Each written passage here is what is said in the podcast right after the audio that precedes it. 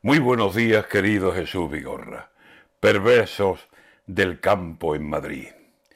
Hoy yo tendría que cantar el día tan señalado, que es el día de la poesía, que es 21 de marzo, pero los versos que salen, salen con el pie quebrado, eh, con el pie y con la cabeza, incluso con los dos brazos, y arañadas las rodillas, porque es un poema, el patio que no hay por dónde cogerlo, aunque sí por dos soltarlo.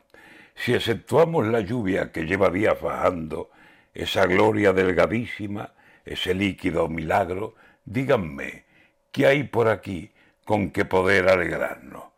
Mangueras de combustibles que son pistolas de atraco, y el recibo de la luz dispuesto a electrocutarnos, y la ristra de subida de productos necesarios. Claro, por esa razón, la buena gente del campo, exceptúen a esos pamplinas que montaban a caballo, señoritos de postín que estaban allí sobrando.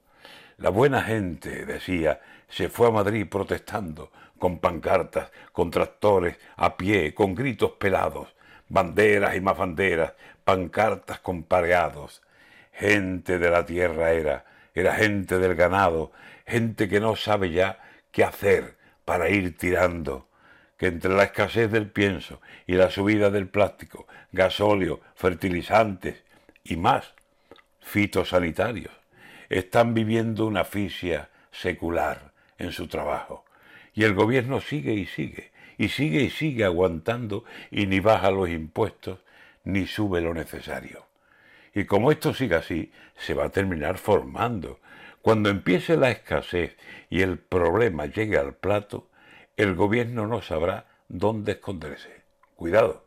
Y después, si aquí se forma, que no vengan señalando que aquí la culpa la tiene el que no arregla este patio. Bastante tiene el país con el plan que está aguantando.